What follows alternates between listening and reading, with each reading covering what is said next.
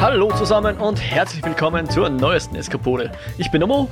Und ich bin der Jo. Und wir freuen uns, dass ihr bei uns reinhört. In unserem Podcast führen wir Gespräche über bewegte Bilder, Kultur und die allgemeinen Freuden des Eskapismus. Und heute reden wir über den Netflix-Sensationserfolg Squid Game, über die Serie aus Südkorea. Und ich glaube, groß Einführung braucht man da eh nicht machen. Ich würde ganz gern einfach gleich mal drüber reden, dass ich tatsächlich schon ein bisschen überrascht bin, wie erfolgreich diese Serie ist. Weil für mich andeuten, war so. dass sie nicht so umwerfend ist. Na, na, das meine ich nicht damit. Sondern so, ich sag mal, wenn man jetzt schaut, was so in vergleichbaren mh, mm, Vibe hat, ja. Und da das letzte, wo wir sogar drüber geredet haben, für mich vom, vom Vibe her jetzt. Nicht unbedingt von der Handlung. Ah ja, und by the way, bevor wir spoilen, geben wir nochmal eine dedizierte Warnung, bevor wir wirklich in die Handlung eintauchen. Aber so vom Vibe her, so ein bisschen minimal dystopisch angehaucht, bisschen weird, bisschen brutal und so mit Sozialkritik verpackt und so, hat's mich schon so ein bisschen an den spanischen Film äh, Der Schacht ja. erinnert. Ja, ja, äh, genau, und soweit ich weiß, war der nicht sonderlich erfolgreich. Also ich glaube nicht, dass es super unerfolgreich war oder so, aber nicht so ein Phänomen wie Squid Game, ja. Ähm, Kriege ich auch mit, jetzt so in der Twitter-Bubble, auch in, in den USA wird das geschaut und drüber gesprochen und so weiter. Und äh, sogar Netflix, die sich ja sehr selten in die Karten schauen lassen. Ähm, und man muss dazu auch sagen, Netflix sind die einzigen, die wissen, ob die Karten, die sie uns zeigen, auch richtig sind. Aber Netflix sagt oder sagte, dass Squid Game am besten Weg ist, eine der erfolgreichsten, wenn nicht die erfolgreichste Serie zu werden. Also sowohl Org. was nicht englischsprachig betrifft, als auch sogar komplett aller Zeiten, ja. Org, org, org. Ja, so wie Gangnam ähm, Style damals. so wie Gangnam Style, ja. War ja eine Zeit lang das erfolgreichste YouTube-Video, wenn ich das richtig im Kopf habe. Ich glaube, ja hat YouTube dazu gezwungen, dass sie quasi die Datenstruktur anpassen, weil da, das sonst den Rahmen gesprengt hätte, den an Daten, den man speichern kann. Ja. Ähm, also an einer einzelnen Zahl, die sind ja beschränkt, weil du musst die ja irgendwo in einen Speicher reinpacken und ja, egal. Na jedenfalls, Squid Game war, wenn man Netflix glauben darf, extrem erfolgreich oder ist extrem erfolgreich, ist auch jetzt. Ich habe heute nochmal geschaut, äh, Stand heute der Aufnahme, also äh, 8.10., ist das auf Nummer 1 in den österreichischen Netflix Charts oder wie sich das nennen mag, also diese Top 10 in Österreich, da ist im Moment Squid Games, Squid Game in der Einzahl, sorry, Squid Game ganz vorne. Und um das so ein bisschen in einen, ja, in, in Zahlen zu gießen, die wir jetzt für Squid Game nicht kennen, aber wir wissen jetzt, dass es anscheinend eine der erfolgreichsten, wenn nicht die erfolgreichste Serie ist. Ähm, tatsächlich haben sie mal rauslassen, was so die Top 10 Serien sind. Die Metrik dafür ist, äh, wie viele Stunden davon geschaut wurden in den ersten 28 Tagen Netflix-Release. Und ich glaube, das beschränkt sich jetzt auf Netflix-Produktionen. Und da ist bei den Serien tatsächlich, und das hat mich schon ein bisschen überrascht, aber das ist wahrscheinlich, weil ich einfach nicht so, nur weil ich es nicht geschaut habe in Wirklichkeit, äh, die äh, Serie Bridgerton ist da auf Platz 1 mit okay. 625 Millionen geschauten Stunden. Ja. Okay. Ich kenne diese zwei. Serie natürlich. ja, von der, ich glaube von der Grey's Anatomy Schöpferin oder von der Showrunnerin ist das mit, äh, ist so ein bisschen, ja, augenzwinkerndes Kostümdrama-Serie-Ding irgendwie. Ich habe sogar eine Folge gesehen und ich war nicht nicht so davon angewidert, wie ich das dachte. Ich habe da Schlimmeres erwartet, war aber eigentlich ganz okay, aber ich habe es jetzt trotzdem nicht geschaut. Es ist einfach nicht mein, meine Art von Serie. So, das ist äh, kein Thema, was mich ich weiß nicht, also ich finde, Netflix macht irgendwie da so viele solche Kostümdramen. Mit Kostümdrama meine ich jetzt nicht Gladiator, sondern halt so 50er Jahre, 40er Jahre, die Queen stöckelt durch England und irgendwo wird wer geboren und es gibt eine Hebamme-Filme oder Serien, die angeblich, laut meiner Schwester, auch alle sehr gut sind mich reizt es nur halt auch überhaupt nicht. Und um zum Thema unseres Podcasts zu kommen, mir ist das auch einfach alles ein bisschen zu wenig eskapistisch. Ich will nicht dramatische 40er, 50er Jahre Serien sehen. Wobei Budgeten tatsächlich ja eher so viktorianische Zeitalter ist. Okay. Ja. Na, ja, bin ich nicht ganz sicher. Vielleicht, vielleicht auch schon vorher oder nachher kurz. Aber man hat noch aber, so Aber zu einer Zeit, wo, wo, wo England schon so. als England definiert war, oder? Also als UK oder Also ich glaube schon, Wikinger Großbritannien. und, äh, und, und Nein, nein, nein, äh, nein. Outlander, sondern ich sage jetzt mal viktorianisch plus minus 100 Jahre höchstens, ja, irgendwo in dem Dreh. ja, ja. Aber wo es halt so viel drum ging, in die richtige Familie zu heiraten und an, am Hof äh, irgendwie zu intrigieren und so weiter, sowas. Das alles abgeleitet von 40 Minuten oder was ich geschaut habe von Bridgerton. Na, jedenfalls, auf Platz 2 kommt dann schon Money Heist, beziehungsweise wie es bei uns heißt, Haus des Geldes. Spanische Serie. Dann kommt Stranger Things, dann The Witcher, was mich schon auch überrascht, dass der laut dieser Liste auf Platz 4 ist. Äh, wobei Ja, das je cool. jeweils Freut mich. Freut äh, mich. Money heißt vierte Season war, Stranger Things dritte Season, Witcher natürlich erste Season. Dann Ja, kommen die 13 Reasons Why auf Dann Platz hat es 5 und natürlich auch 6. gute Chancen, dass Witcher noch aufsteigt, weil wenn die anderen erst bei Season 3 und so weiter so hoch oben sind, Ja, ja klar. Ja, ja, ja. Ähm, wie auch immer, ich glaube, Lupin fehlt da noch, weil das ist, glaube ich, angeblich auch sehr erfolgreich gewesen. Bin nicht ganz sicher, von wann jetzt diese Zahlen sind. Ähm, also die, die, die News, in deren, äh, mit die News, wo das ausgesendet wurde, ist noch nicht so alt, paar Wochen. Aber ich weiß nicht, von wann die Zahlen tatsächlich sind, weil, wie gesagt, ich glaube, Lupin war da eigentlich auch relativ erfolgreich und die fünfte Season Haus des Geldes ist ja mittlerweile auch draußen. Ich weiß jetzt nicht, wie weit die da oben ist. Mir persönlich hat es jetzt nicht mehr so gut gefallen. Ich bin da langsam ein bisschen äh, angeödet davon. Von der müde. fünften. Geld, ja, Geld ja, müde. es ist ja nicht mehr so gut, kommt man so vor. Die, ja, wie auch immer, das ist auch nicht Teil unserer Sendung. Jedenfalls, Squid Game. Ähm, jo, ohne dich da jetzt irgendwie zu überfallen, aber wie würdest du es grob beschreiben? Jetzt ohne zu sehr auf die Handlung einzugehen, aber so, ich habe es jetzt schon mal mit ein bisschen so in die Schachtrichtung gezogen. Es gibt noch ein paar andere ähnliche Sachen. Was, was würdest du da sagen? Was, an was hat es dich erinnert oder was ist für dich so die, das Kernelement des Ganzen? Hannah Montana Battle Royale. also die Optik, dieses quietschbunte, das natürlich jetzt äh, im Spiel gewollt auch so ist, weil es eben diese Kinderspiele repräsentiert. Aber zum Beispiel auch dieser, dieser, ähm, dieses Labyrinth, das so ein bisschen an Escher erinnert, Mhm. in dem sie jetzt, ohne zu spoilern, immer zu den Arenen gehen. Das erinnert halt irgendwie schon an so an diese Disney-Ästhetik von diesen ganzen Disney-Nachmittag 25 Minuten Sendungen, äh, wo dann irgendwann irgendwelche Selena Gomez rauskommen, 15 Jahre später. Ähm, ja, und die Story ist halt einfach Battle Royale. Ich meine, Mhm. braucht man jetzt nicht so tun, als wäre das das Innovativste, was wir je gesehen haben. Ja, vielleicht besprechen wir so ganz kurz, was so die, das Setup ist zur Handlung selbst, was dann genau passiert.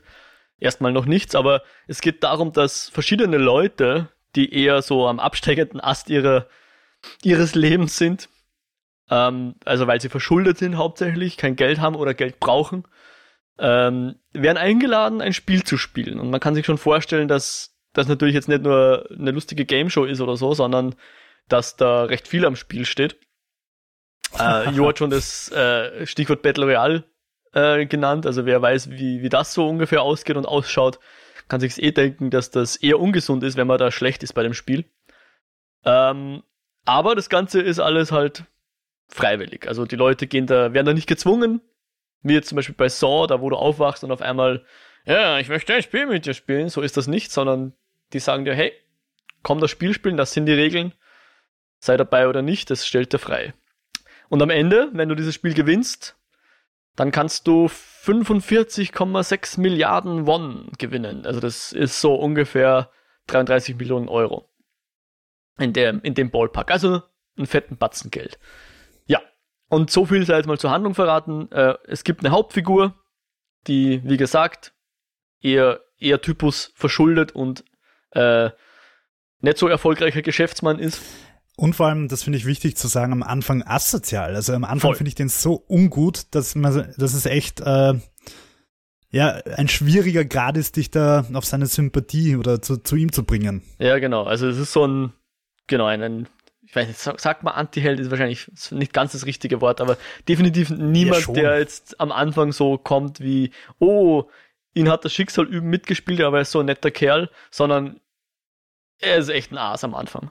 Und äh, ja, ob er das dann bleibt, sei jetzt mal dahingestellt, aber für mich war das auch so ein bisschen mh, schwierig, dem am Anfang zu folgen und sich mit dem so ein bisschen zu identifizieren als Hauptfigur, ja. Also ich finde, es ist einfach, du schaust am Anfang weiter aus Neugier einfach. Nicht, nicht weil du dich mit ihm irgendwie identifizierst, sowieso nicht, aber ich finde, er, er lädt jetzt auch nicht unbedingt ein, dass man ihm jetzt mit Empathie entgegentritt. Mhm. Du schaust einfach weiter, weil du irgendwie neugierig bist, wo die Welt hinführt, was mit dem Spiel ist und so weiter. Mhm. Ja, ja, ja, ja. Ähm, jo, du bist ja jemand, der Takashi Miike-Filme kennt, oder? Ja, ein paar. Ja, also als Inspiration, ich glaube, das ist sogar so vom, vom Regisseur und dem Typ, der die Idee hatte und auch das Buch geschrieben hat, dem Huang Dong-hyuk. Äh, der hat sich wohl von dem äh, As the Gods Will auch ein bisschen inspirieren lassen, wenn ich das jetzt richtig im Kopf habe. Oder andere Leute haben diese, diese Inspiration erkannt. Aber ich kenne den Film, Mieke Film oder was? Mhm. Ja, genau. bei Mieke muss man sagen, dass erstens nicht alle zu uns kommen. Ähm, und zweitens der Typ einfach Filme rausschießt. Ja, der macht ja, pro Jahr mehr Filme als Tarantino in zehn Jahren. Ja. Und das ist jetzt nicht mal sonderlich übertrieben. Ähm, also ja, nein, habe ich noch nie gehört. okay.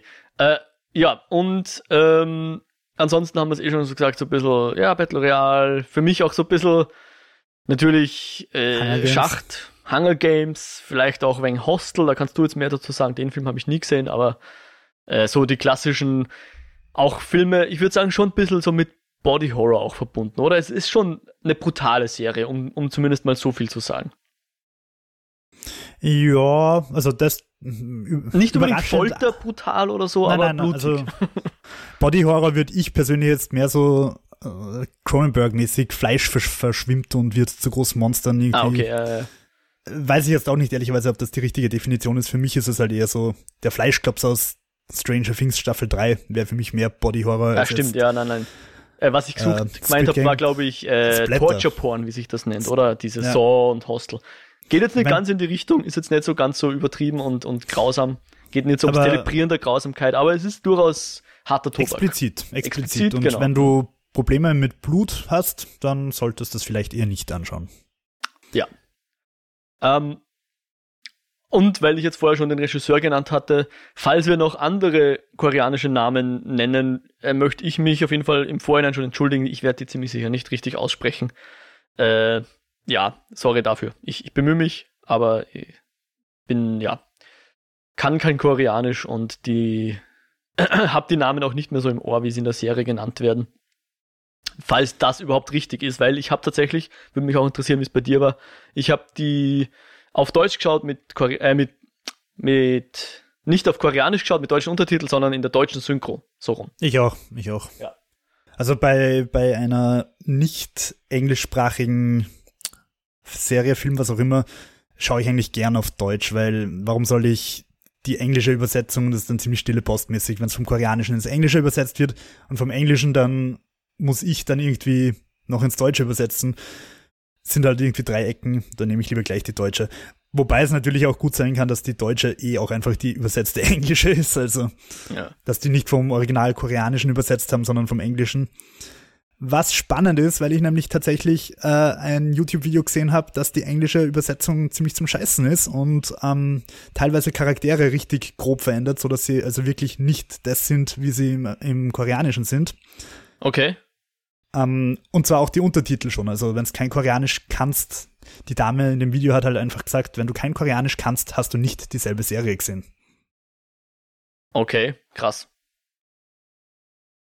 Mhm. Also da Na gut, da kann ich. Interessant. Hm. Also hoffe ich, dass ja. die deutsche Übersetzung vom koreanischen Original von irgendwelchen Koreanologen gemacht worden ist und man sich den Umweg über die nicht so gelungene englische gespart hat. Äh, okay. Ja. ja. also ich würde jetzt nie eine, wie du schon sagst, nicht englischsprachige Serie würde ich jetzt nicht auf Englisch schauen. Äh, das, das war, das, das wäre meine, meine least favorite Option. Ähm, was ich schon verstehe, wenn manche Leute sagen, sie wollen das im Original schauen, aber halt mit deutschen Untertiteln. Ach so, ja. ja. Das wäre jetzt eher die Alternative. Aber auch das habe ich nicht getan in dem Fall, ja, weil da müsste man dann wirklich immer am Bildschirm schauen. Und ich muss schon zugeben, wenn ich eine Serie schaue, wenn ich, okay, ich muss, muss weiter ausfassen. Wenn ich nicht gerade im Kino sitze, dann bin ich tatsächlich schuldig, dass ich hin und wieder auf mein Handy schaue und, und nebenbei so ein bisschen was anderes mache. Und deswegen ist es da wichtig, dass ich da zumindest mit dem reinen, äh, also jetzt bei Dialogszenen, ja, wenn Action ist natürlich nicht, aber dass ich Dialogszenen nur mit, mit dem Hören ähm, folgen kann. Da bin ich leider schuldig, dass ich da nicht immer die Aufmerksamkeitsspanne ganz optimal aufrechterhalte. Okay, also da bin ich ziemlich militant. Also wenn ich schaue, dann schaue ich und wenn ich aufs Handy schaue, wenn ich zum Beispiel erst allein was schaue, selbst wenn ich ein YouTube-Video schaue und ich schaue aufs Handy, dann drücke ich auf Pause. Weil ich irgendwie ja das, ich weiß nicht, also erstens mal habe ich das Gefühl, ich kriege halt nichts mit und muss dann wieder so einsteigen mhm. und dann habe ich immer so das Gefühl, okay, es ist mir eh wurscht. Wenn ich es trotzdem mache, dann ist es mir eh wurscht, wenn ich die Hälfte verpasst habe. Ich mache das sogar bei Podcasts, wenn ich einkaufen gehe und ich merke, okay, ich muss mich jetzt auf meine Einkaufsliste konzentrieren, dann drücke ich fest und flauschig auf Pause. ja. Um, ähm, weil ich so, weil ich halt echt das Gefühl habe, ich verpasse sonst zu viel. Natürlich Definitiv. kann man wieder einsteigen und im Endeffekt hast auch nicht wirklich was verpasst. Aber ja, ich weiß nicht. Aus Respekt dem Medium und den Schaffenden gegenüber drücke ich halt auf Pause. Super löblich. Und äh, es ist eh eine Unart von mir.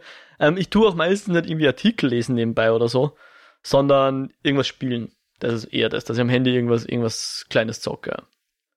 Das ist eher das, mein, mein Laster sozusagen. Ich finde oder, oder vielleicht mal auf Instagram schau oder sowas in dem Dreh. Oder nicht faszinierend, aber nicht nachvollziehbar und unbegreiflich, dass es Leute gibt, die irgendwie zwei Bildschirme haben und am einen Bildschirm zocken sowas und am anderen rennt eine Serie.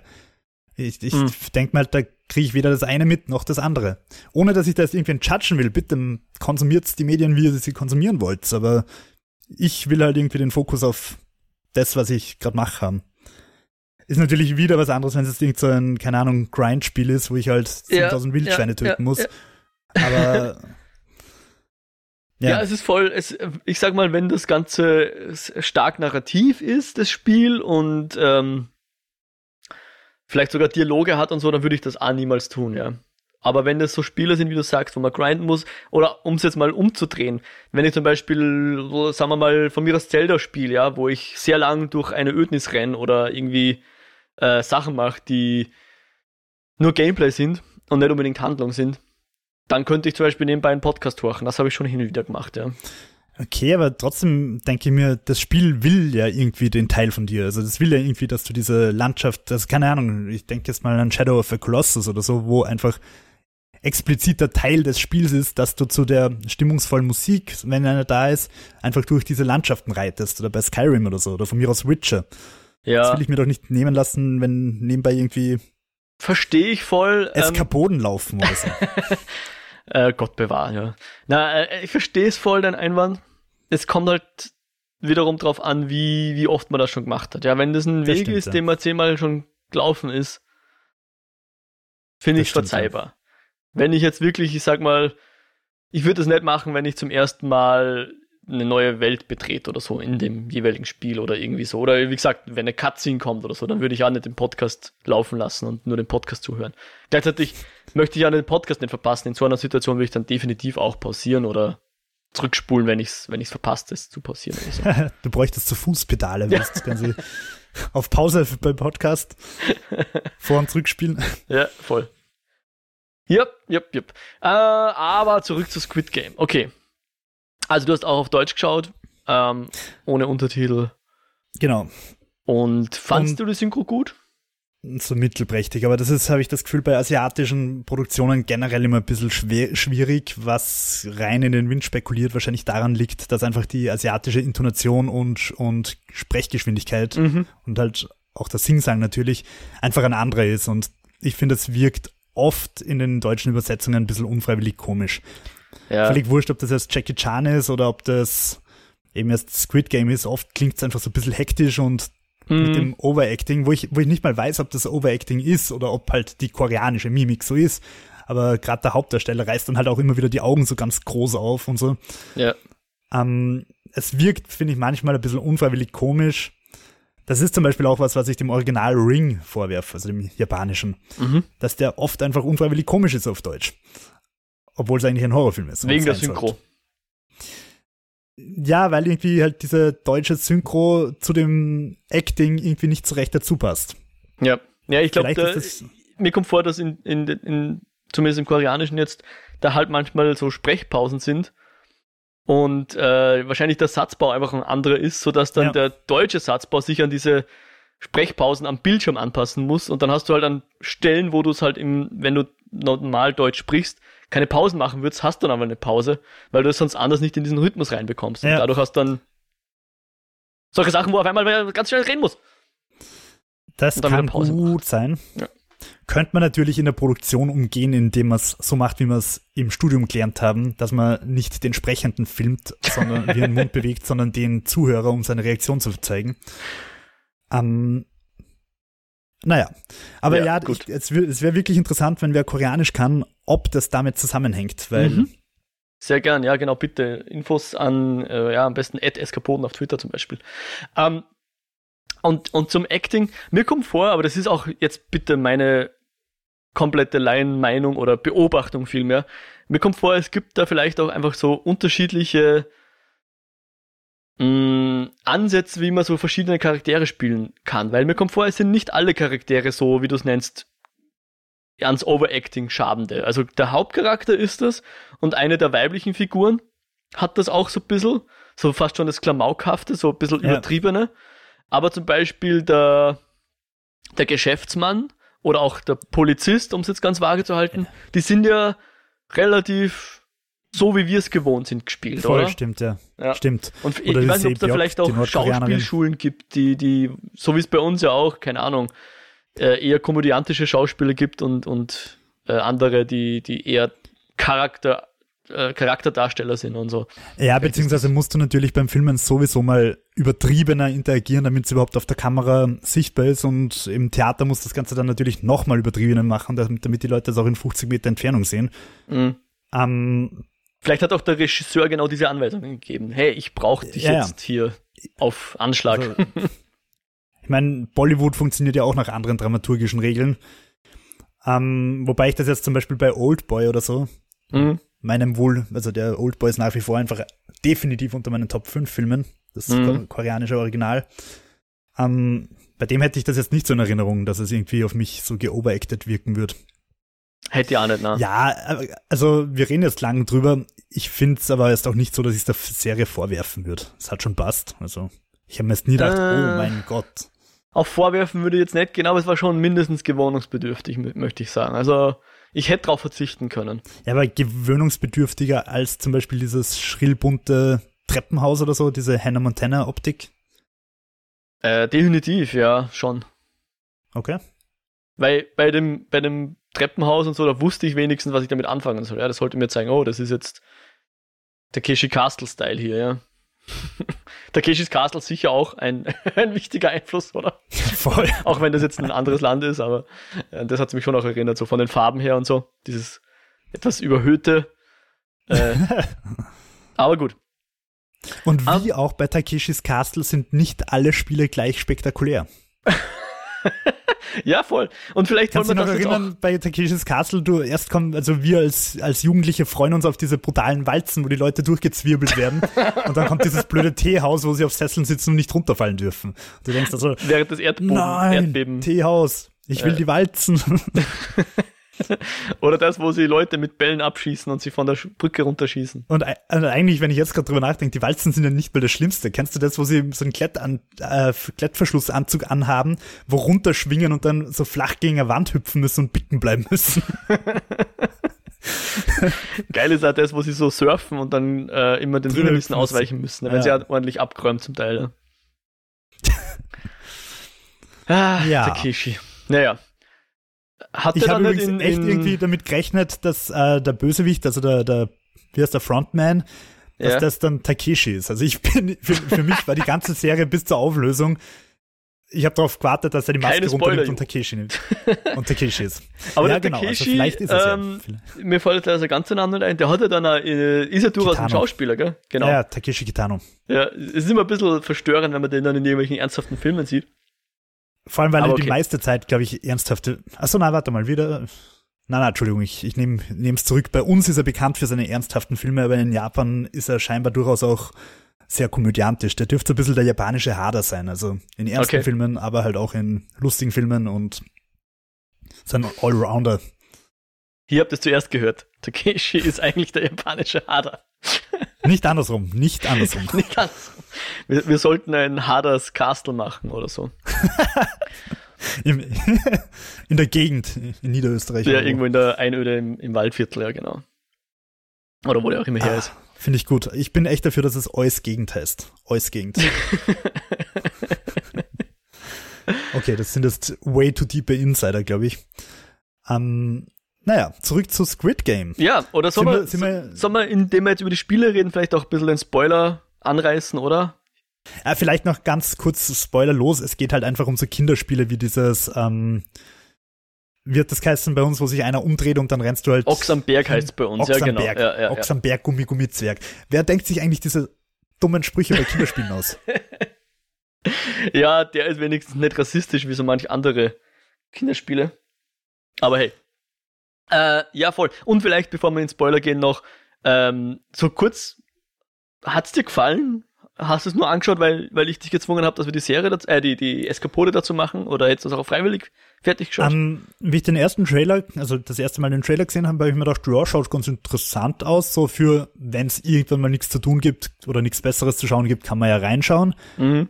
Dann ist es irgendwie so gehypt worden plötzlich überall und im äh, Feuilleton rauf und runter diskutiert worden. Dann habe ich mir gedacht, okay, jetzt bin ich doch irgendwie intrigued. Und dann hast du es gesagt und dann habe ich mir gedacht, ja, wollte ich eh auch schon anschauen. Ähm, mhm. Abschließend und ohne Spoiler finde ich die Serie sehenswert. Ja, unterhaltsam ja. Ist es eine ausgezeichnete Serie? Nein. Okay, also ich würde sagen, sie ist gut, aber die äh, ist das auch nicht ganz eingängig, warum das jetzt die erfolgreichste Serie aller Zeiten ist. Ich glaube, dass man solche Erfolge nicht wirklich programmieren kann. Du kannst einfach. Ha, ja, das würden sie alle gerne, ja. Ja, sie, sie würden es gern, sie versuchen es gern. Wir haben ja auch schon jetzt öfter über diese vier Quadranten und so weiter geredet. Ähm, wir haben es auf der Germanistik eben mal über Bücher gelernt, dass du einen Bestseller einfach nicht planen kannst. Du kannst ein Buch, du kannst natürlich schauen, dass viel Werbung geschalten wird, du kannst es in den Buchhandlungen prominent platzieren und so weiter, aber selbst das ist keine Garantie. Also Bücher werden zu Bestsellern oft ohne dass irgendwer das vorhersehen hätte können. Mhm. Oder teilweise werden Bücher auch irgendwie plötzlich 20 Jahre nachdem der Autor gestorben ist zum Bestseller und so weiter. Ja. Und ich glaube, dass es einfach in diesem übersättigten Serienmarkt, beziehungsweise es geht eigentlich nicht nur um Serien, sondern um Screentime. Mhm. Also Netflix konkurriert ja auch einfach mit den Fortnite-Spielern, sag ich mal. Weil mhm. während die Leute Fortnite spielen, schauen sie halt nicht Netflix. Ähm, also in einem Interview hat mal einer von den Netflix-Oberen gesagt, dass tatsächlich Fortnite ihr Hauptkonkurrent ist. okay. Und um, YouTube wahrscheinlich auch, oder? So übrigens in meiner Masterarbeit zu lesen. Das habe ich zitiert. Ja, sehr schön. Um, also es geht denen einfach darum, um die Screentime. Leute, die auf dem Bildschirm picken, können nicht parallel dazu auf einem anderen Bildschirm picken. Völlig wurscht, ob sie jetzt auf Amazon Prime schauen oder eben Fortnite spielen. In der Zeit sind sie nicht auf Netflix und das ist für Netflix schlecht. Mhm. Und in dieser schnelllebigen Zeit ist es einfach, glaube ich, schwer vorherzusagen, ob jetzt irgendwie dieses Schach Damen Gambit irgendwie super erfolgreich wird oder oder Squid Game oder vielleicht dann halt plötzlich Braunschlag. Ich hoffe, dass sie Braunschlag Staffel 2 machen und das wird das erfolgreichste auf der Welt. Mhm. Hm. Es ist schwer vorherzusagen und ja, es ist ja catchy. Also ich wollte schon weiterschauen und die Episoden hören auch, ohne zu spoilern, wirklich oft mit derben Cliffhangern auf. Mhm. Aber ich finde, es, es zieht nicht nur daraus seine, seine, sein Langzeitvergnügen sozusagen. Es sind nicht nur die Cliffhanger, die dich dran halten lassen. Ich finde schon auch äh, die Geschichte interessant. Und vor allem auch, wie sie aufgebaut ist. Nicht so vorhersehbar wie manche andere. Okay, das ist zum Beispiel ein Punkt, den ich nicht so sehe. Also das okay. ist tatsächlich was, was ich der Serie eher vorwerfen würde. Dass sie, ich habe so die, die Hälfte ungefähr, sie hat neun Episoden, fünf ja. Episoden lang habe ich die ganze Zeit drauf gewartet oder überlegt, so kommt da jetzt noch irgendwie so ein Aha-Moment, warum passiert das alles oder sterben sie einfach und du weißt gar nicht warum. Und ähm, die Auflösung, die dann kommt, da habe ich mir gedacht, okay, das war vorhersehbar und das haben wir schon tausendmal gesehen. Hm, mag stimmen, ja, vielleicht. Aber ich sag mal so, mich hat dahingehend die erste, die erste Folge tatsächlich überrascht, weil zum Ende hin ohne zu sagen, was es genau geht, aber ich würde sagen, jeder sollte mal, der Interesse hat, die erste Folge schauen und kann sie dann entscheiden, ob. Ich würde sagen, die erste Folge gibt schon ein gutes Bild davon ab, was man so erwarten kann. Mhm. Ist relativ stellvertretend. Ähm, Und ja, also ich finde, es gibt dann schon überraschend viel Charakterentwicklung dafür, dass die erste Folge, also die Charaktere entwickeln sich schon deutlich noch weiter, als jetzt in der ersten Folge zu sehen ist, aber so vom Feeling und so und von der Atmosphäre ja. und vom Blutgehalt mhm. und so ist die erste doch re repräsentativ. Also mich hat jedenfalls die erste tatsächlich überzeugt, nicht unbedingt mit dem, was sie, was sie, wo man dachte, okay, das ist jetzt das Setup, sondern dass ich am, zum Ende hin der ersten Folge dachte, ich, ich weiß, wie die Folge aufhören wird. Und sie hat es dann eben nicht getan. Da habe ich mir schon gedacht, wow, okay, du hast echt geschafft, äh, mir jetzt etwas zu zeigen, von dem ich nicht dachte, dass du es mir zeigen willst. Also äh, gehen wir dann gleich ins Spoiler. Es ist jetzt nicht sonderlich spektakulär, was mich überrascht Spoiler, hat. Spoiler, Spoiler. Fangen wir an mit Spoilern. Mm, ja, fangen wir jetzt an. Passt. Also, wer die, wer die Serie noch nicht geschaut hat oder wer einfach gespoilt werden will, darf weiterhören. Alle anderen bitte zum Ende skippen oder später wieder einschauen. Ja. Ähm, und zwar am Ende der ersten Folge dachte ich, ja, ist ja eh klar, dass es weitergeht, weil sonst haben wir ja keine Serie. Aber nein, tatsächlich findet sich eine Mehrheit, die das Spiel abbrechen will. Und alle gehen nach Hause. Was aber durchaus nachvollziehbar ist, würde ich sagen. Voll nachvollziehbar, aber ich habe mir gedacht, Nachdem du, kannst es jetzt nicht abbrechen, weil dann ist ja die Serie aus. Was machst du dann die restlichen acht Folgen? Ja, das hat mich, stimmt, das hat mich auch überrascht. Wobei es eigentlich, wenn ich halt sage, okay, ich gehe jetzt in diese Charaktere rein, durchaus nachvollziehbar war. Es ist ja, glaube ich, da zu dem Zeitpunkt schon die Hälfte gestorben, oder? Also äh, ja, 456 sogar mehr, sind ja. irgendwie nur noch irgendwie 180 200, oder was dann übrig. 201 sind nach dem ersten Spiel noch über. Ja, okay, ja, also und die beschließen, es gibt nämlich drei Regeln im Spiel. Die Regel 1 ist, ich weiß es nicht mehr. Regel 3 ist auf jeden Fall, äh, dass wenn alle Spieler dafür sind, kann das Spiel abgebrochen werden. Na, nein, nicht alle, wenn eine Mehrheit dafür ist. Es äh, stimmt, wenn eine Mehrheit dafür ist, dann wird abgebrochen und es kriegt, kriegt keiner das Preisgeld. Äh, ganz im Gegenteil, die, die verstorben sind, deren Familien kriegen, kriegen dann das ja, Preisgeld aufgeteilt, mhm. was eigentlich eigentlich fast die fairere Option ist, würde ich mal sagen. ja, ich dachte, dass sie mit der Option noch ein bisschen spielen würden, haben sie dann aber nicht. Ich, ich ja, dachte irgendwie schon, dass. Ja. Die ersten Regeln sind, glaube ich, äh, wenn du mitmachst, dann darfst du nicht aussteigen und wenn du dich gegen die Regeln oder wenn du gegen die Regeln brichst, dann Regeln verstößt, dann disqualifiziert. disqualifiziert und also, es stellt sich recht schnell raus, dass disqualifiziert Headshot bedeutet. Ja. Ähm, wussten die, weil ich habe vorher davon geredet, als wäre das alles freiwillig, aber wussten die, dass äh, beim Spiel verlieren Tod heißt? Wissen sie das am Anfang? Na, am Anfang, ganz am Anfang wissen sie es nicht. Ich Erst mein, beim ersten Spiel wird es klar. Genau, es wird klar in dem Moment, wo die ersten erschossen werden. Und da habe ich zum Beispiel jetzt schon eine der Szenen, die beim Schauen ist mir das gar nicht aufgefallen. Heute, wie ich drüber nachgedacht habe, ist mir das aufgefallen. Dieses, also sie sind in dieser großen Halle und sie müssen immer, wenn sich eine Figur wegdreht, weiterlaufen, bis sie halt über die Linie kommen. Eben bei uns heißt es Ochsenberg, bei denen heißt es rotes Licht, grünes Licht in der Serie. Mhm. Eine Figur dreht sich von ihnen weg, zählt was, dreht sich wieder um und wer sich bewegt, ist disqualifiziert. Sie dreht sich wieder weg, die Leute laufen weiter, die Figur dreht sich um, wer sich bewegt, ist disqualifiziert. Und ähm, da sieht man solche Terminator-Aufnahmen durch die Augen dieser Roboterfigur, die halt die Bewegungen scannt und so weiter. Ja. Und immer wenn sich wer bewegt, wird er dann weggerotzt, ganz brutal.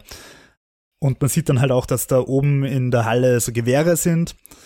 Und da frage ich mich, wird das KI-mäßig gemacht? Also sind das, sind das, äh, ist das eine KI, die erkennt, wer sich bewegt und dann wird automatisch gezielt und der wird weggeschossen? Oder sind das unsere lieben roten Wachen, die da runterschießen? Weil wenn das die roten Wachen sind, dann ist das halt wieder höchst unplausibel, warum die das da durch diese Roboteraugen. Naja, ich hätte schon so verstanden, dass das ein KI-Ding ist. Gut, aber dann frage ich mich, warum in der restlichen Serie äh, dann die Wachen schießen und nicht diese beeindruckende KI. Also ich hm. finde, das bricht halt irgendwie so ein bisschen mit dem Regelmord der restlichen Spiele. Äh, du meinst, ja. Das ist halt der menschliche Touch. Die wollen dann halt aus, aus reiner Romantik äh, Na eh, es, Leute, es, Leute es, es macht natürlich, es ist natürlich Ärger, wenn da einfach maskierte Typen, anonyme Typen stehen, die dich umbringen. Wobei, na, ich will jetzt eigentlich nicht einen, einen Mord gegen einen anderen Mord irgendwie aufwiegen. Vor allem, weil dieses KI-gestützte ja auch irgendwie durchaus mit Drohnen sehr heiß debattiert und diskutiert wird. Mhm. Aber ich, ich finde, es passt halt irgendwie nicht so ganz zu den restlichen Regeln der restlichen Spiele. Ist mir aber Ja, erst heute aufgefallen. Beim Schauen Ja. hat mich das überhaupt nicht gestört. Ich, ich kann da jetzt auch schwer dagegen argumentieren. Du hast eigentlich recht, ja. Also wenn man schon so verstehe auch bei diesem Raum Spiel voller nicht, warum ist, warum ist die hat. Halle offen? Warum, warum geht das Dach auf und nach dem Spiel geht's wieder zu? Irgendwann regnet Also, es mal, oder? Die Halle ist, die Halle ist eben so in so einem Geheimversteck von einem James Bond Bösewicht, also auf so einer Insel. Mhm. Und das Dach ist so mit Tarnfarben. Das schaut aus wie Wald und rundherum Ja. ist auch Wald. Und für das Spiel geht das Dach auf und die Sonne scheint rein und man sieht Möwen drüber fliegen. Und dann nach dem Spiel geht's halt wieder zu. Und da frage ich mich halt, wenn ich nicht entdeckt werden will, auch nicht von Satelliten und vorbeifliegenden Hubschraubern und was weiß ich nicht, dann mache ich doch die Halle nicht auf. Keine Ahnung warum, ja. Guter Punkt. Am Ende beim Finale spielt der Regen dann natürlich eine Rolle, wobei eigentlich auch weniger als erwartet. Ich glaube, der ist eher mehr dramaturgisches Element, als ist wirklich handlungsverändernd. Ja.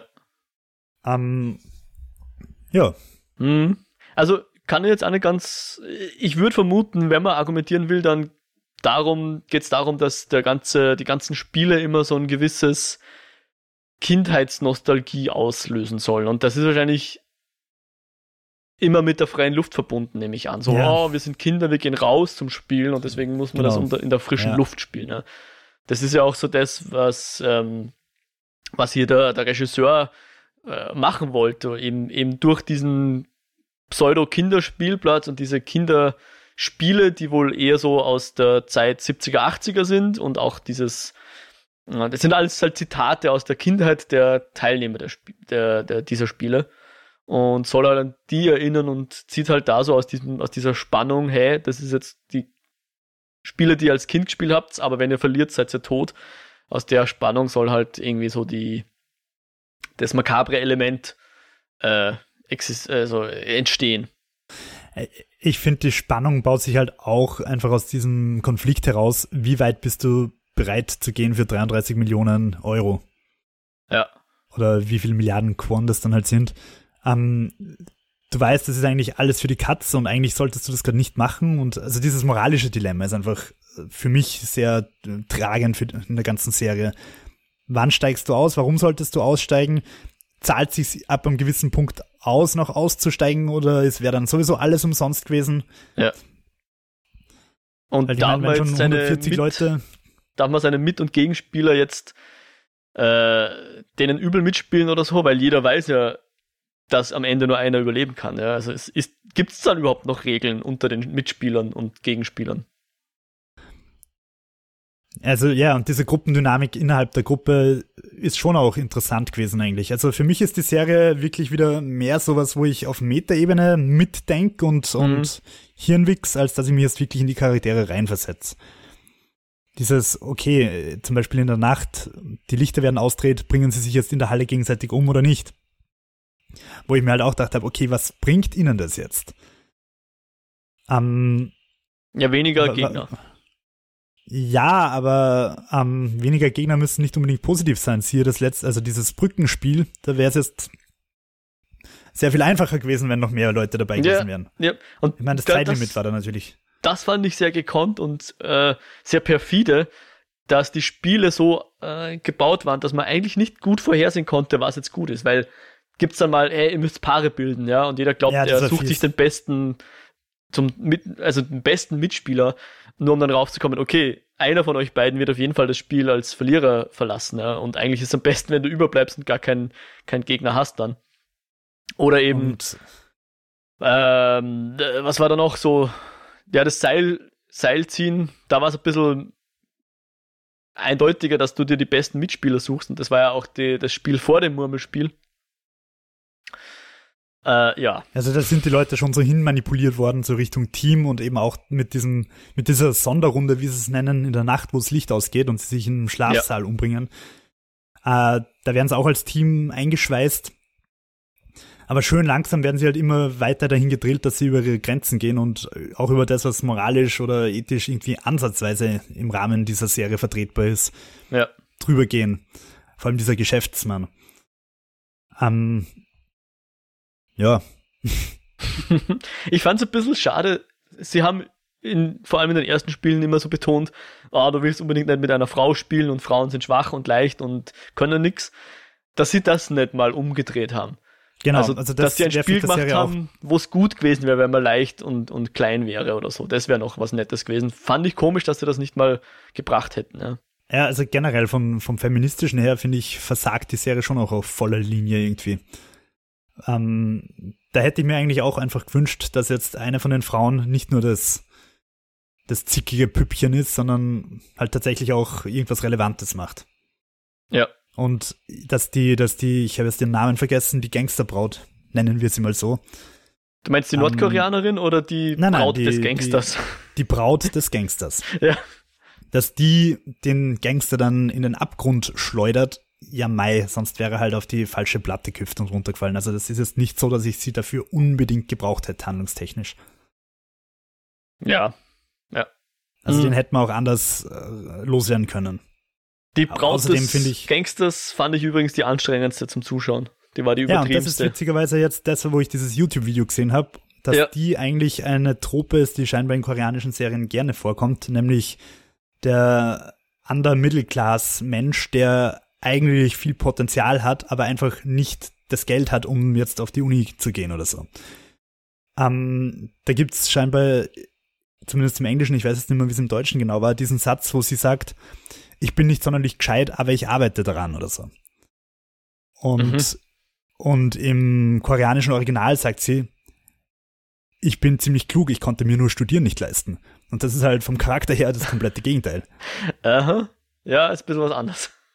Und scheinbar ist dieses, dieses, ich kann es mir nicht leisten zu studieren, halt irgendwie ein Thema, das im, im Koreanischen öfter eine Rolle spielt.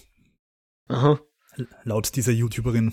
Was ja aber eigentlich im US-Raum genau, genau gleich ist, oder? Da gibt es ja auch genug Leute, die. Okay, da gibt es vielleicht noch Stipendien, aber grundsätzlich gibt es sicher viele Gruppen, die durchaus intelligent genug wären, ein Studium zu schaffen, aber halt nie die Chance haben, eins zu probieren, weil dort ich halt mein, Studiengebühren ohne Ende sind.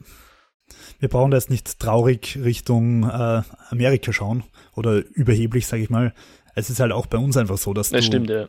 sehr viel eher studierst, wenn deine Eltern studiert haben. Ja, klar. Sonst kannst du die Wohnung nicht leisten, außer du gehst noch nebenbei arbeiten und dann wird es wieder schwierig, dass du alles schaffst, was du fürs Studium brauchst. Ich, ja. ich glaube nicht nur das, sondern es geht auch einfach ums Mindset. Also wenn du halt aus einer Familie kommst, wo Studium keine Rolle spielt in keiner Weise, weil halt niemand studiert hat und so weiter, ist das, glaube ich, auch einfach keine Option. Du denkst einfach nicht mal dran, dass das möglich ist und dass es was Besseres gibt, als Tischler zu werden und einen fetten BMW zu kaufen. Nichts gegen Tischler und fette BMWs. Ja, mag auch sein, ja. Aber wenn man jetzt bei der, bei dieser bei dieser Rolle belassen, die hat ja offensichtlich den Wunsch, gern zu studieren, aber sie kann sich halt nicht leisten und äh, deswegen ist sie jetzt verschuldet und landet dann dort in dem Spiel, oder?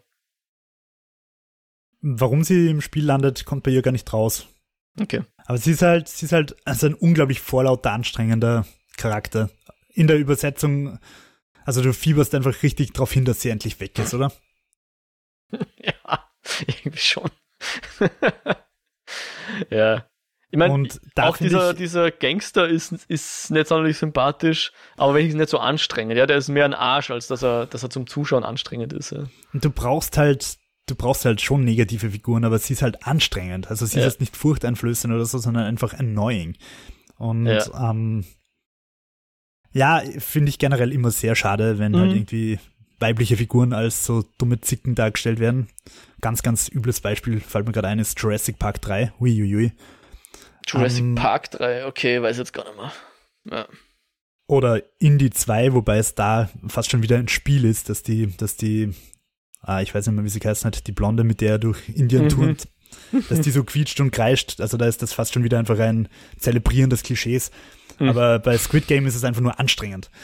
Ja. Und ähm, ja, die Nordkoreanerin auf der anderen Seite habe ich als Charakter irgendwie total spannend gefunden weil ich halt irgendwie auch wenig Bezug dazu habe, zu dieser ganzen Fluchtthematik aus Nordkorea.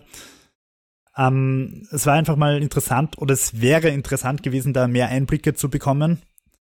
Und ich finde, der Charakter wird halt auch komplett verhunzt. Also die wird irgendwie immer wieder so aufgebaut, angedeutet. Dann wird ja auch tatsächlich einfach der Konflikt zwischen ihr und dem Hauptdarsteller, weil sie ihm das, mhm. das Geld klaut hat am Anfang, aufbaut. Und es ist, es verlauft dann halt einfach komplett im Sand. Es passiert halt einfach nichts mit diesem äh, mit dieser Beziehung zwischen den beiden. Ja. Ich meine, ich hätte jetzt nicht, ich würde es jetzt nicht unbedingt besser finden, wenn die beiden Händchen halt dann am Schluss überleben, wie, keine Ahnung, bei Hunger Games zum Beispiel. Ähm, dass sie das Spiel quasi halt austricksen und dann zu zweit vom Feld gehen oder so. Ja.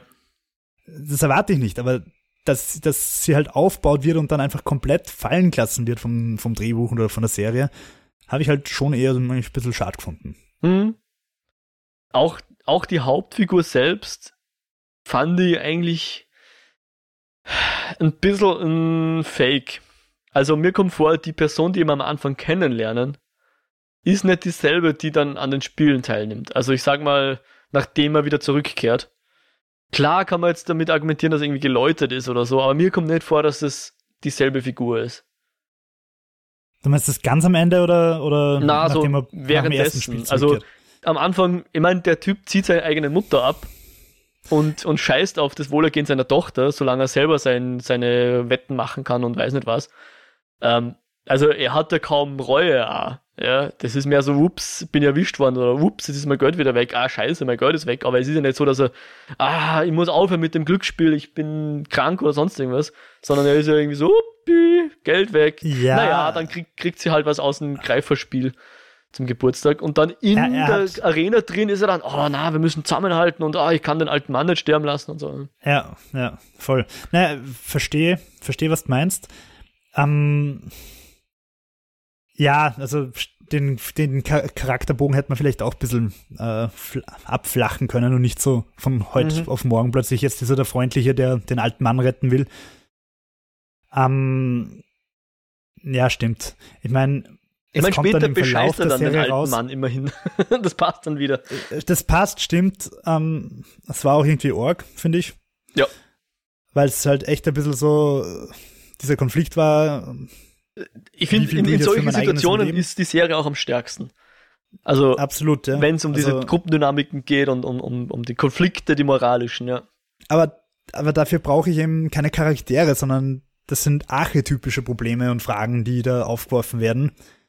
Ähm, und deswegen meine ich, die Charaktere äh, haben jetzt keine, also du baust keine emotionale Bindung zu den Charakteren auf. Es ist Mhm. einfach, es sind diese archetypischen Probleme. Wie würdest du reagieren, wenn du, keine Ahnung, entscheiden müsstest, wer überleben darf? Wie, das ist eigentlich das Trolley-Problem. Wen stoßt du vor die Straßenbahn? Ah. Hm, Und- hm, hm.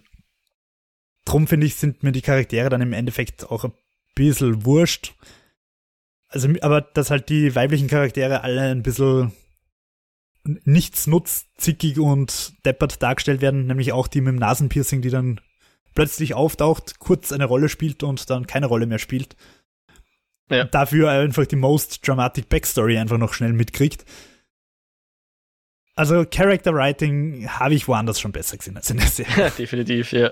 das stimmt, da wäre es vielleicht sogar besser gewesen, wenn man das einfach weglassen hätte, das Character Writing, ja. Aber, ja. Oder, oder auch der Polizist. Ich meine, ich habe gelesen, dass der Polizist tatsächlich nur drin ist, Voll, weil mit, die Serie zu wollte ich kurz war. eh. Ja, genau, mit dem wollte ich eh mit dir sprechen, ja.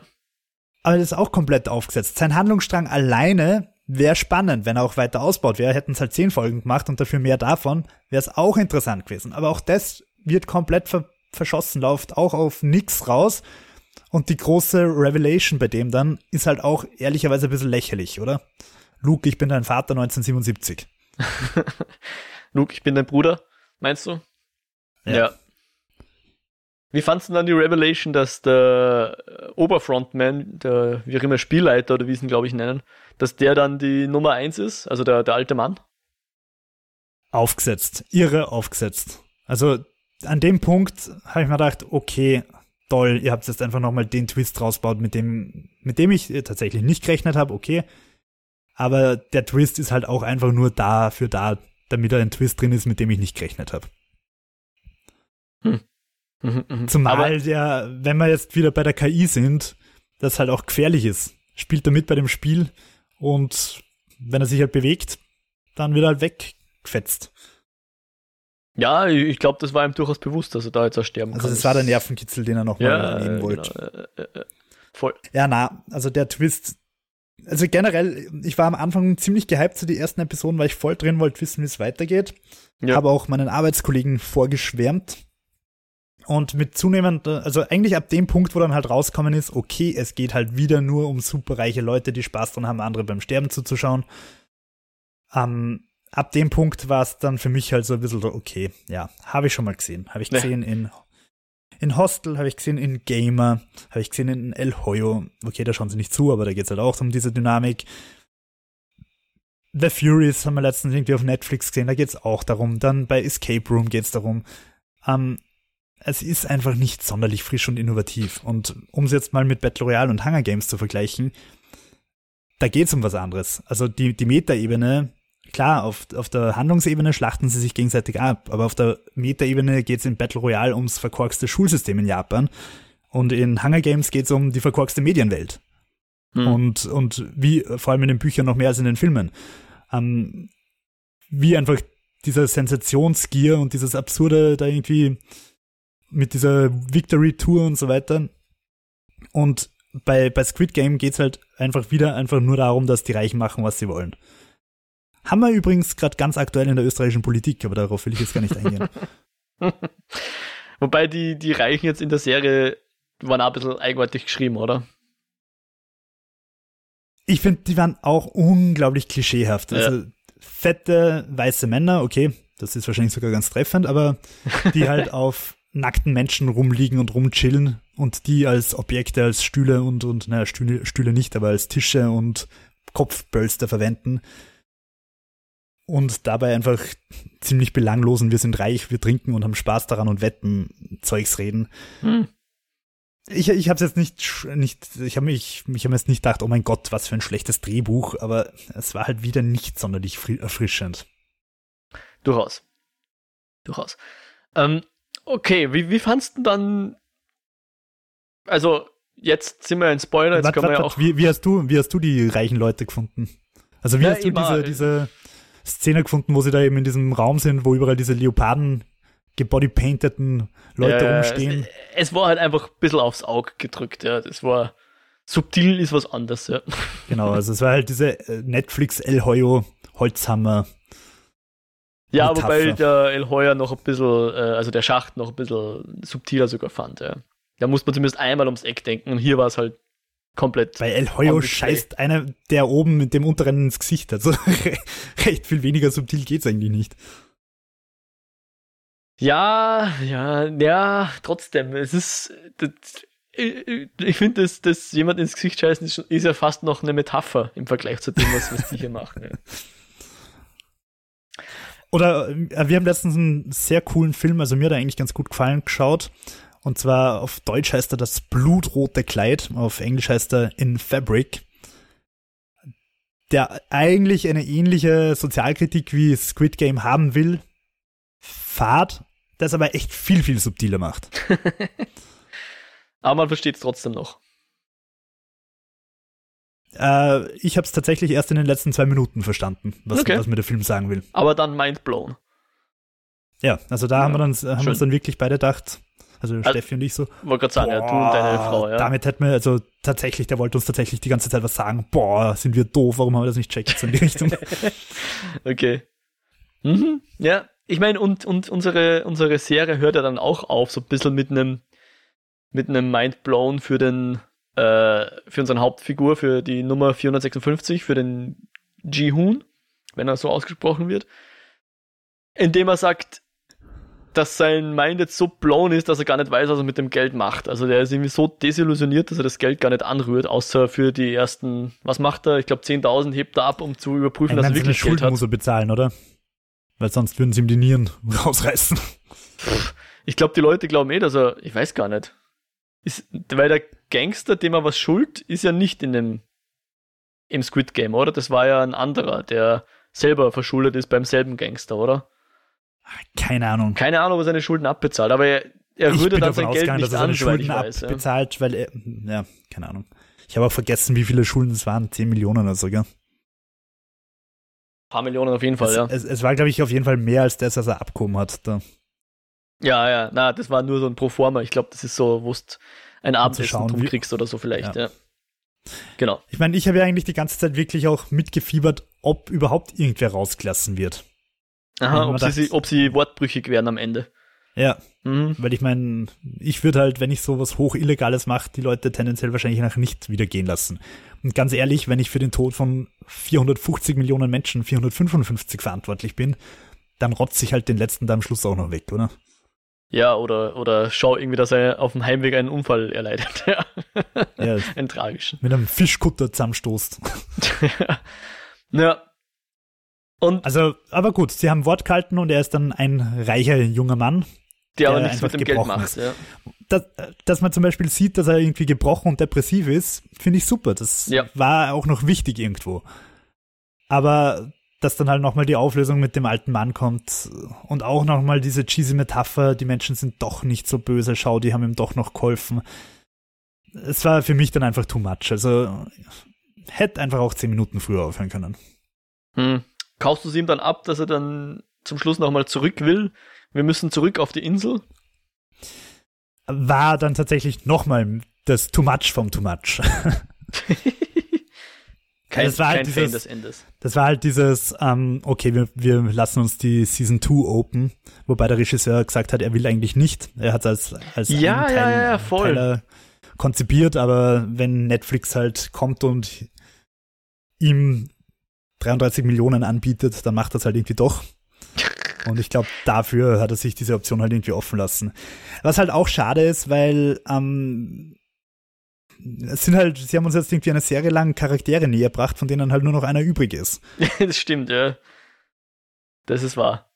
Ähm, wir haben ja, glaube ich, eh schon mal spekuliert, aber mich würde halt voll interessieren, ob der, ob Netflix gesagt hat, ja, du darfst das machen. Also das war ja ein Drehbuch, was er schon vor zehn Jahren mal verfilmen wollte, Film als Film. Umsetzen wollte, ja. Genau, Netflix sagt, na, mach eine Serie draus. Was mich voll interessieren würde, ist, ob Netflix dann rein beanstandet hat, hey, du musst es so machen, dass wir da potenziell eine zweite Season machen können. Also eine, ein, ein, Ende. Und dass er gesagt hat, ja, okay, passt, mache ich euch, aber ich werde es erstmal nicht machen, weil das war so seine Aussage, er möchte jetzt erstmal wieder Filme machen. Und wenn er dann irgendwann in vielen Jahren wieder zurückkehrt, dann möchte er sich da ein Team zusammenglauben und äh, mit anderen Leuten das gemeinsam machen, ja. Ich finde, die, die elegantere Lösung wäre eigentlich gewesen, wenn du siehst, okay, er ist da am Flughafen, und keine Ahnung, dann kommt irgendwer und gibt ihm irgendwie oder steckt ihm, ohne dass er es bemerkt, keine Ahnung, die goldene Karte irgendwie noch in, in die Jacke oder so. Und dann mhm. hört's auf. Dass er da wirklich nochmal anruft und sagt, oh, ich scheiße jetzt zum zweiten Mal auf meine Tochter und dreh um, weil ich nochmal unbedingt auf diese Insel will.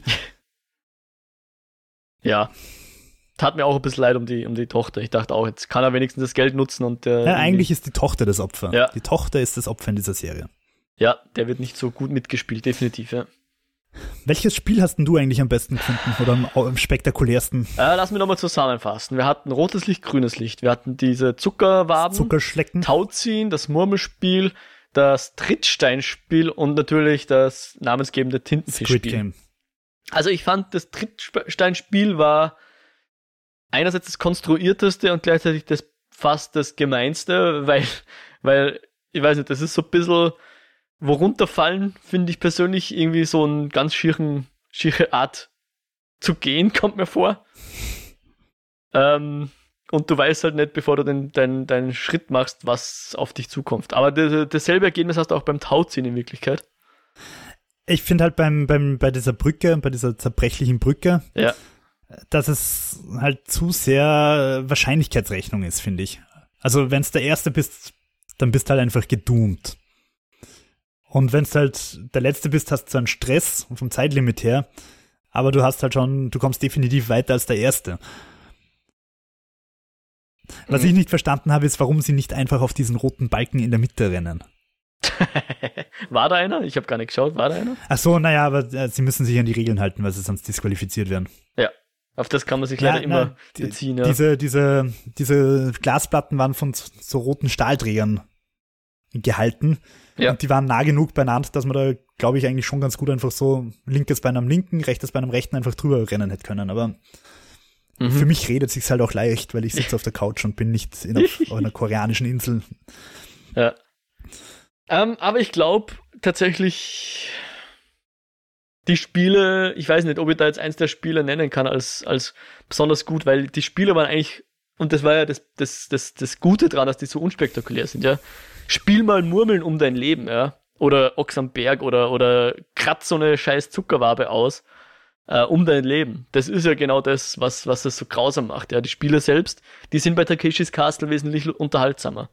Deswegen, wenn ich jetzt so ein reicher Dude wäre, ich würde mir die, die verrücktesten Fallen einfahren lassen und irgendwelche Hindernisparcours, weil es ja viel lustiger zum Anschauen als jetzt mit Ausnahme des Trittsteinspiels. Also ich verstehe, warum die erst zum fünften Spiel auftaucht sind, weil da wurde es erst spektakulär, ja. Ja, also ich überlege gerade, ob man die Spiele nicht auch so machen hätte können, dass die Leute einfach gestorben wären, wenn sie das, die Aufgabe nicht erfüllen. Also dass sie was weiß ich, dass du halt die Aufgabe erfüllen musst, damit du einen Schlüssel kriegst, damit du dich irgendwo festketten kannst und dann bricht der Boden weg und du fällst halt nicht runter oder so. Mhm. Dass, dass halt die Exekutive nicht diese roten Männer sind, sondern du selber einfach für dein Leben verantwortlich bist. Mhm. Gleichzeitig bricht dann halt das bisschen an, an Sozialkritik weg, die, dass die Serie gern hätte. Weil es einfach, finde ich, schon ein bisschen darum geht, dass Leute mit Geld halt über andere Leute mit Geld, also wirklich über Leichen gehen und dafür auch verantwortlich sind. Also das ist, finde ich, schon ein bisschen die Kernaussage, wenn man der Serie sowas zugestehen will. Mhm. Ja, ich meine, die reichen Leute, wenn wir das Trolley-Problem nochmal nehmen, haben eigentlich einen Schalter, wo alle überleben können und sie setzen sich bewusst dafür ein, den Schalter so umzulegen, dass die Eisenbahn über die 456 Leute drüber fährt. Oder zumindest 455 davon. Aber das ist halt auch wieder so ein bisschen dieses Klischee. Ich meine, reiche Leute sind sicher nicht immer super, super freundlich und super nett. Und gleichzeitig ist das halt schon auch so ein bisschen dieses Klischee, zum, so wie bei 8 mm mit Nicolas Cage. Der reiche mhm. Typ kauft sich halt einen Snuff-Film, weil er sonst schon alles hat. Und das hat er halt noch nicht und drum gönnt er sich das halt auch noch. Was schenkt man dem Mann, der schon alles hat? Ein Snuff-Film. Mhm. Oder halt keine Ahnung, eine Mitgliedschaft in diesem Club oder bei Hostel halt diese Mordfirma oder was auch immer. Ja. Aber es ist halt auch einfach schon was, was wir schon mehrfach gesehen haben und was mich jetzt nicht so richtig noch abholt.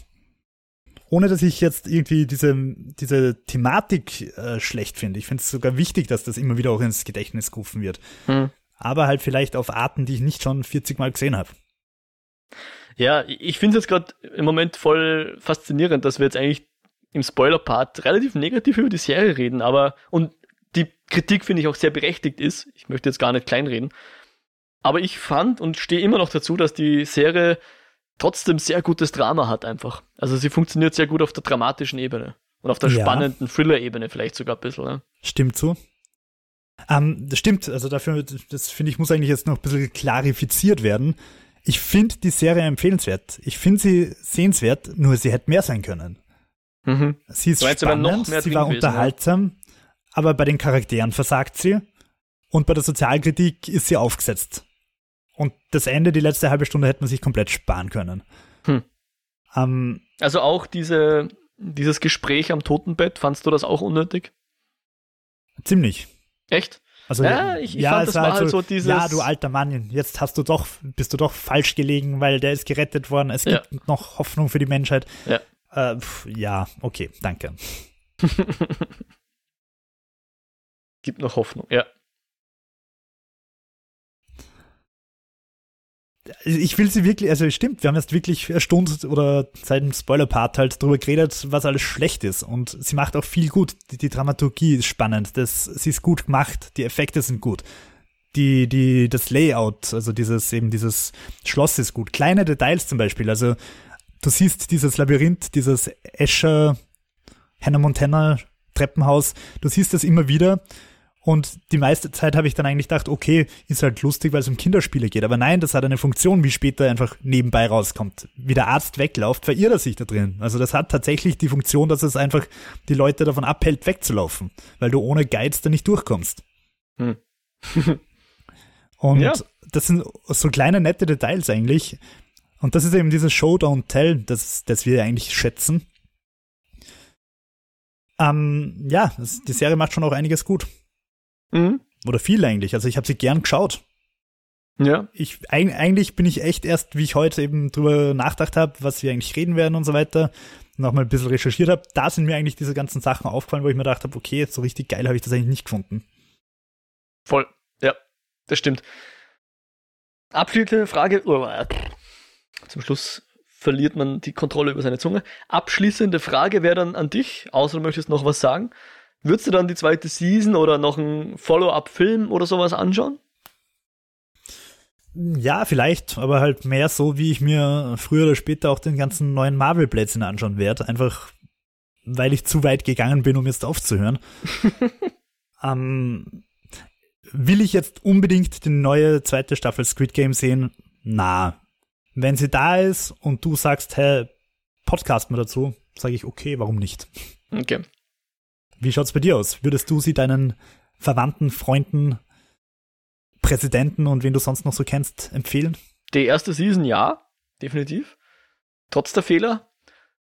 Weil die Fehler irgendwie während dem Schauen da gar nicht so offensichtlich sind, wie wir jetzt auch beide entdeckt haben. Das ist ja auch eher was, was in der, in der Revision auftaucht. Ähm, aber zur zweiten Season, ich, ich glaube, der müsste schon noch einen guten, guten Haken wieder haben, dass er mich da wieder reinzieht. Also ich weiß nicht ganz, was, was die zweite Season mir erzählen müsste, damit ich gespannt bin. Wahrscheinlich würde ich trotzdem reinschauen, aber ich glaube, ich wäre durchaus auch bereit, die dann auch abzubrechen, ja. Würdest du finden, dass das so wie bei Hunger Games quasi sein soll, dass dann halt auch was Neues passiert? Oder auch Battle Royale macht es im nicht sonderlich guten zweiten Teil halt auch so, dass es um was Neues geht, also dass die Handlung quasi neue Elemente kriegt, die du noch nicht kennst. Oder würdest du dir einfach wünschen, dass er wieder mit Leuten da einfach drin ist, neue Spieler spielt und keine Ahnung, halt versucht, sie davon abzuhalten oder so. Das ist, glaube ich, die Krux. Ich, ich könnte jetzt nicht sagen, ähm, was da jetzt gut funktioniert oder besser funktioniert. Vielleicht machen sie es dann so, vielleicht sagen dann auch die reichen Leute, hey, diese Spiele, die waren uns zu langweilig, wir wollen jetzt den Hindernisparcours und dann wird es dann doch irgendwie so ein so ähnlicher Escape Room Verschnitt könnte spannend sein, wenn du Takeshis Castle nur brutal machst oder so. Vielleicht kann man da noch neue Elemente rausziehen, aber, ja, aber fällt mir schwer, was mir da jetzt besser gefallen wird. Keine Ahnung. Weil du gerade sagst, Escape Room, der Film macht's halt, finde ich zum Beispiel besser. Ja, den habe ich gesehen, einfach. Aber ich, ich meinte jetzt wirklich so, vielleicht geht's da die, eh drum. Die echten, also die, die es in Wien buchen kannst, um Teambuilding-Events zu machen. Mhm. Oder was? Nein, nein, ich kenne schon Escape Rooms, aber ich, ich habe es jetzt auf die bezogen und nicht auf den Film Escape Room, ja. Ja, ja, ja. Ja, ja. Ja. Gut. Dann ist, glaube ich, alles gesagt, was wir dazu zu sagen haben. Ähm, wenn ihr selbst noch was dazu sagen wollt, liebe ZuhörerInnen, äh, lasst es uns gern wissen. Also ihr könnt uns eine Mail schreiben, eskapoden.kinofilme.com oder einen Kommentar auf der Website hinterlassen. kinofilme.com slash Eskapoden ist der Bereich, wo ihr dann die Folgen seht und dort kann man dann jeweils kommentieren. Wie gesagt, wir sind auch auf Twitter, at Eskapoden, für alle Leute, die irgendwie im Social Media uns erreichen wollen. Und sonst für Abos und Reviews der Show äh, auf die bekannten Plattformen Spotify, Apple Podcast und natürlich über den RSS-Feed. Und sonst, wenn ihr einfach ganz komplett analog euren Freunden und Freundinnen von uns erzählt, würde uns das sehr freuen. Jo, du bist ja auch digital noch anderswo zu finden. Wo wäre denn das? Noch immer auf meinem leider nicht ganz so aktiven YouTube-Kanal, Jo Meyerhofer, aber ich nehme mir jedes Mal wieder vor, da bald wieder was zu machen. Und auf Twitter at WhiteRabbit360. Genau, Und dort. Ja? Ich habe gehört, dass es dort einen Modriak gibt. Ja, ganz genau. Mit C wie Cäsar. Das ist korrekt, ja. Und wer den anschreibt, der erreicht tatsächlich mich in, auf Twitter. Äh, und sonst, wer noch Podcast mit mir hören will, darf gerne in den Lichtspielcast reinhorchen. Ähm, da haben wir gerade den Bond besprochen, den neuen, No Time to Die. Und den findet man auch auf kinofilme.com slash podcasts. Ja, und damit verabschieden wir uns für heute. Hoffen, euch geht's gut. Passt euch auf, macht es gut. Und bis zum nächsten Mal. Auf Wiederhören. Auf Wiederhören.